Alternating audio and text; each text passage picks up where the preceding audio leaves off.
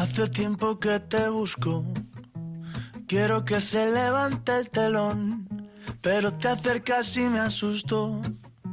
Me quedo a las puertas, corazón. Hace tiempo que me huyes y luego me escribes a traición. Se abre una ventana y fluye agua y fuego hasta el siguiente apagón. Podría vivir media vida en esta ambivalencia nuestra, pero ya que probé la muestra, quiero tirarme a la piscina. Tengo lo mío y tú lo tuyo. Tiremos al aire una moneda.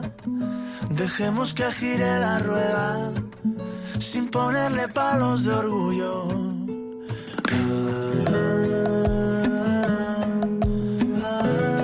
Yo tengo que confesar que lo mío con Mr. Quilombo es admiración desde que nos conocimos hace ya tropecientos mil años. Miki, buenas noches. Buenas noches, un poquito ya, ¿eh?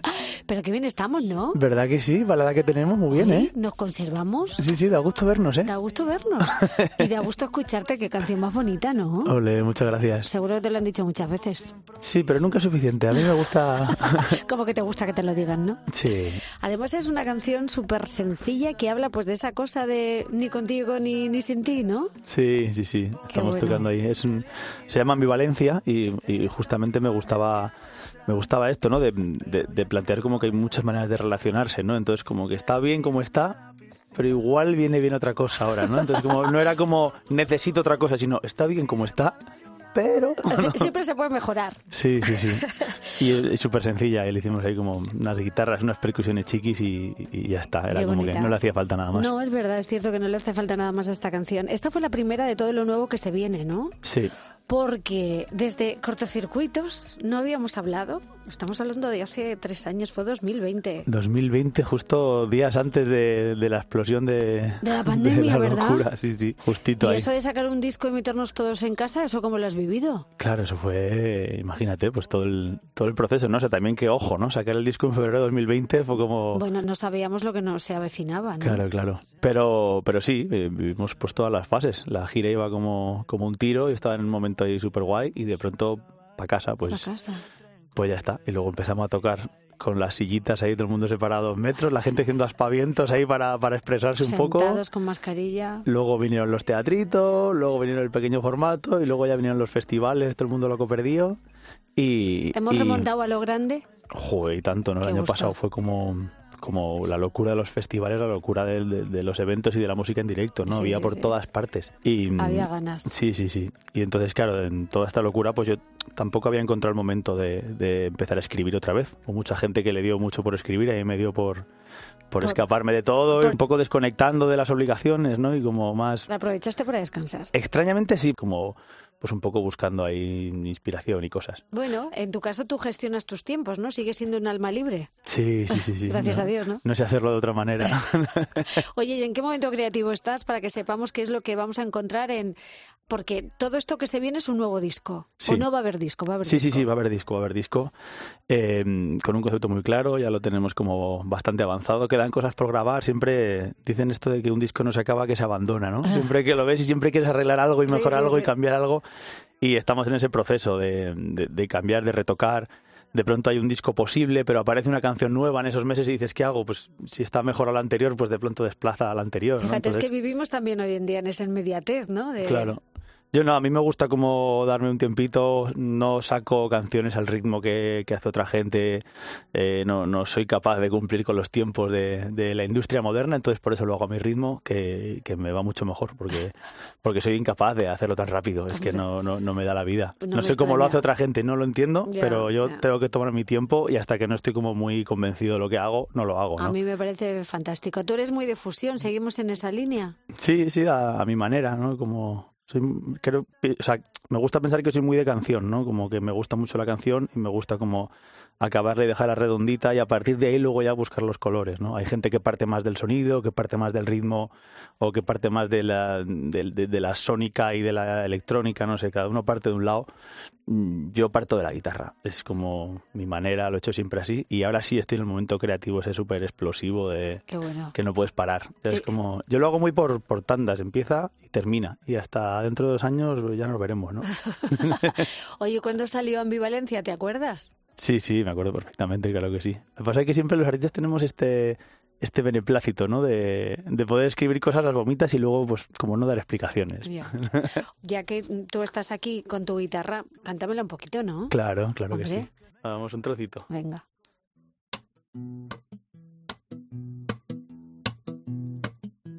Hace tiempo que te busco, quiero que se levante el telón, pero te acercas y me asusto. Me quedo a las puertas, corazón. Hace tiempo que me huyes y luego me escribes a traición. Se abre una ventana y fluye agua y fuego hasta el siguiente apagón. Podría vivir media vida en esta ambivalencia nuestra, pero ya que probé la muestra, quiero tirarme a la piscina tengo lo mío y tú lo tuyo. Tiremos al aire una moneda. Dejemos que gire la rueda sin ponerle palos de orgullo.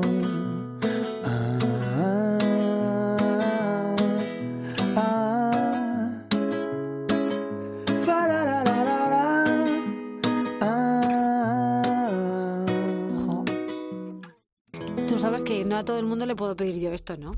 Ah, ¿no? no. Que es lo más divertido, una guitarrita improvisar un pues poco. Pues sí, pero no te creas que es fácil. Tú es que en esto ya tienes mucha práctica porque llevas muchos años con la guitarra a cuestas. ¿Recuerdas cuál fue tu primer recuerdo relacionado con la música, Miki? Eh, recuerdo muchos. Recuerdo que de pequeño me apuntaron a clases de piano, rollo con seis años, y recuerdo como a la profesora de piano y la de solfeo este chico vale mucho, pero yo no estudiaba y me borraron.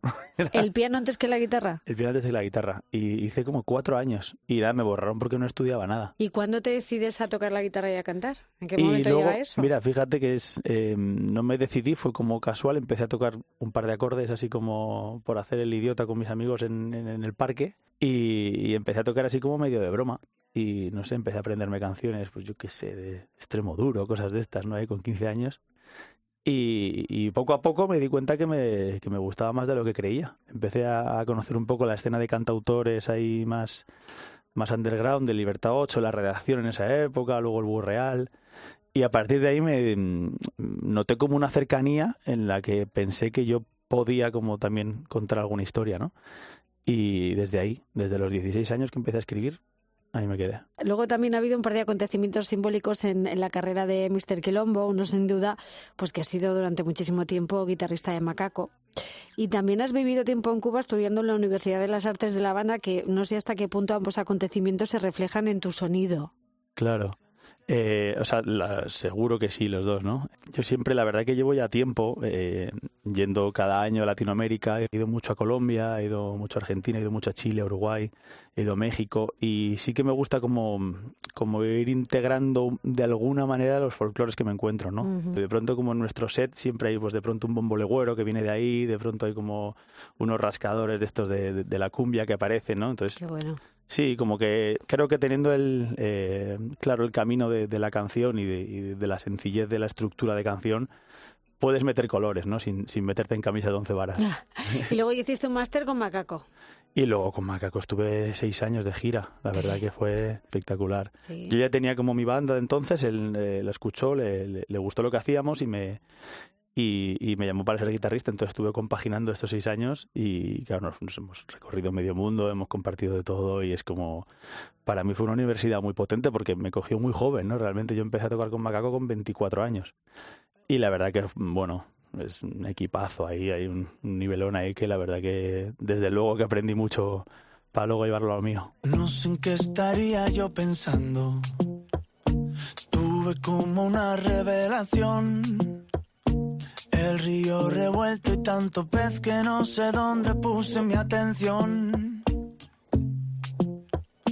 Nos perdimos todo lo importante. Bueno, esta canción es una invitación a reflexionar sobre un tema que me ha parecido muy acertado en los tiempos que corren, el hecho de parar y desconectar de, de nuestro frenético día a día para estar con la gente que realmente importa. Importante, creo que importante para todo el mundo, pero además eh, muy específicamente para los que tenemos estas vidas como tan que tan desconectadas, ¿no? Porque porque estás un día aquí, otro día allí, entonces como que de pronto es, es, es como complicado mantener tus amistades de siempre, es complicado como la relación con la familia, es complicado todo, ¿no? Se complica de menos, Y no, porque le doy prioridad. Es como que ah, sí que tengo como esa cosa de intentar que no me ocupe todo el tiempo mi, mi vida de artista, ¿no? Y guardarme los huecos. Entonces, eh, realmente es algo que, que voy disfrutando con los años cada vez más. Entonces me apetecía como hacer una canción eh, también con esa cosa de, mm, que lo dice en un momento, de evitar la sobreestimulación, ¿no? Como que tienen, hay tantos estímulos que de pronto es como que hay que cortarlos en un momento para poder disfrutar de las cosas que hay. Y que tenemos que priorizar, si no nos volvemos locos, ¿eh? Totalmente. Peligro de extinciones, ¿cómo se llama esta canción? Que formará parte de ese, ¿será ya el sexto disco? ¿Seis? sexto disco, madre mía, ¿eh? Esto ya va en serio, ¿no? Esto ya va en serio, sí. Me dices que nos juntemos hacia las 10, que se hace tarde por quinta vez que no te da de el día. Y luego que lo dejemos para mañana, que te quedas con las ganas, que yo soy tu alegría. Y van pasando los días y no mejoras nunca, llegas a la hora, te tienes que ir quitando. Empiezo a pensar que cosa de prioridades, que no dices las verdades, lo que me estás contando es eso, que te dejes de historias, que lo que me estás contando es palabrería barata. Madre mía, con el ruido que tenemos hoy en día, Miki, por todos lados, ¿eh? Ya, por todas partes, ¿eh? Uy, cuánta palabrería, cuánto postureo. Cuánto jaleo, ¿eh? Cuánto jaleo, ¿eh? Sí, sí, sí. Esto es un follón. Incluso la industria, porque ahora, claro, ahora mucha gente ya no saca discos físicos, todo se adelanta en plataformas digitales. Sí, sí, yo hace tiempo que no sé exactamente cómo funciona. Yo voy haciendo mi camino y, veo que realmente es como bien diferente a lo que a lo que veo alrededor. Gracias a Dios que luego tenemos los conciertos. Sí, que ahí ni trampa ni cartón, ¿eh? Eso, es como siempre. Eso es lo que hay. Eso, eso va a estar ahí siempre, ¿no? Y aparte es, es como una experiencia como que creo que es inimitable, ¿no? El, el, ver la música en directo y además rodeado de la gente con la que quieres ir. eso que vives en un concierto es como inexplicable, ¿no? Como, como público. Ya no te digo como artista que, es otra peli, ¿no? Pero, pero creo que hay algo que a mí me tiene súper enganchado como público. ¿Dónde vas? Nunca vas a parar, cabecita loca, culo inquieto. Siéntate en el suelo y permanece, aunque sea un rato detente. Que no gana ni pa' corazones ni pa' zapatos. ¿Dónde vas? Nunca vas a parar, cabecita loca, culo inquieto. Siéntate en el suelo y permanece, aunque sea un rato detente. Que no gana ni pa' corazones ni pa' zapatos. Fíjate. Hace tiempo ya esta cabecita loca y culo inquieto, ¿eh? donde hablamos también del tiempo, de la enfermedad del tiempo, tan rápido como vamos y que no ganamos ni para zapatos, como tú dices en la canción. Vivir deprisa, ¿no? Vivir deprisa. Vivir deprisa. Y disfrutar de la vida es lo que nos transmite Miki con sus canciones, que nos recuerda también este tremendo éxito que sonó y bueno, y sonó en las radios y en televisión. Qué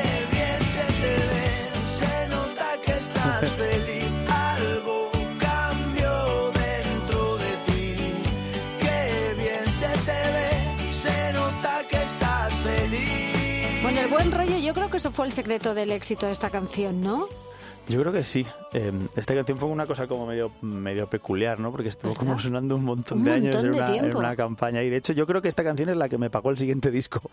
Literal. Eh, yo el, disco de Invencibles lo pagué yo de mi bolsillo literalmente con lo que con lo que generó esta canción así que es como que le, agradezco como hasta hasta el infinito ¿no? y en esa época que venía de hacer crowdfundings y de pedir a la gente que nos financiase los discos que al final como es una cosa muy pragmática que como que se da por hecha y que nadie habla de ello ¿no? de cómo mierda se pagan los discos ¿no? que, es un jaleo fue un jaleo y este disco se estaba financiado con, con crowdfunding pedimos ahí como a todo el mundo que aportase un poco y conseguimos sacar el disco adelante y con esta canción conseguimos pagar el siguiente. Es como fue una cadena, ¿no? Una cadena que te va llevando al siguiente sitio, de la gincana de la música. Desde luego, la gincana de la música. Y bueno, 2023, disco y una gira enorme y a lo grande, ¿no? Como no podía ser de otra manera. Sí, sí, sí, sí. Ahora estamos ahí gozando con un montón de festivales y estamos en el Río Abel, que tocamos con Juan Luis Guerra, con Guitarrica La Fuente. Estamos en, en el Weekend, ahí en Torre del Mar. Estamos en el Sonorama. ¿Sonorama estamos?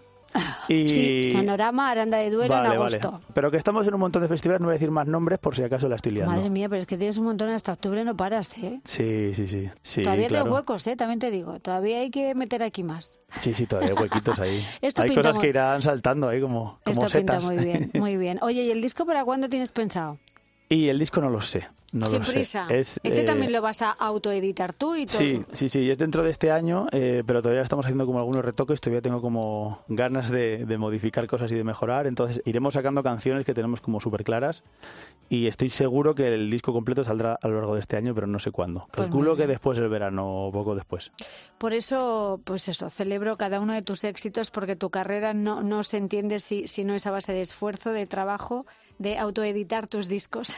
que esto es un negocio que no es nada fácil, pero que merece muchísimo la pena, ¿verdad? Es una locurilla, ¿eh? Es una sí, locura. sí, a mí me gusta mucho, la verdad que me, me- O sea, también por esa cosa medio impulsiva que tengo, ¿no? De que hay una canción nueva y quiero sacarla, es como que me cuesta mm, aguantar los tiempos de nadie más, entonces pues simplemente por pura supervivencia lo hago yo porque, porque es lo que me pide el cuerpo, es ¿qué le voy a hacer, sabes? No, no, no. Además, yo le conocí con la guitarra ya encima y en cualquier momento y lugar se ponía a cantar y decía, este chico, este chico promete, promete. Que fíjate. lo sigo haciendo, ¿eh? Sí, lo sé. O sea, para mí el plan de guitarreo, arrocito con los colegas y guitarreo sigue siendo el mejor plan. Qué sí. maravilla. Sí.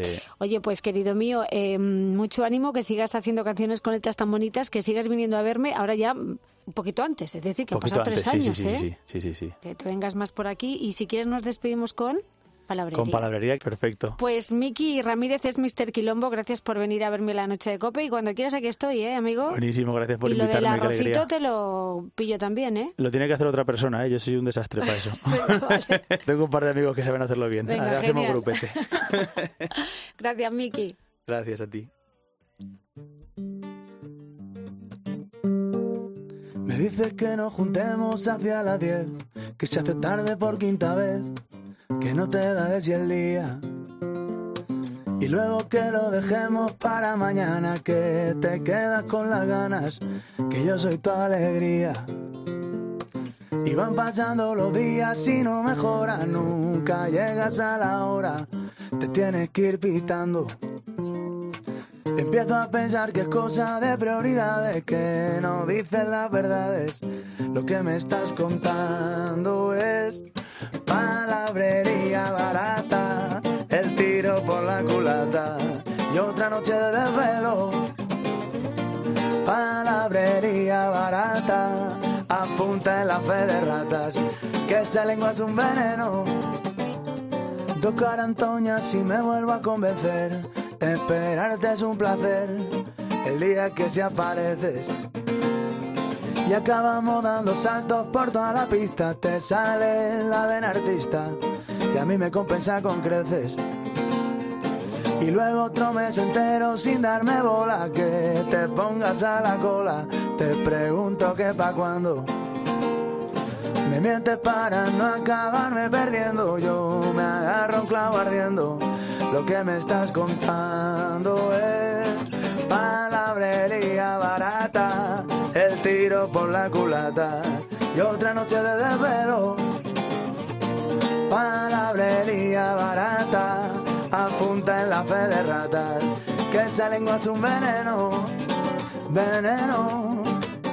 Veneno veneno, veneno, palabrería barata,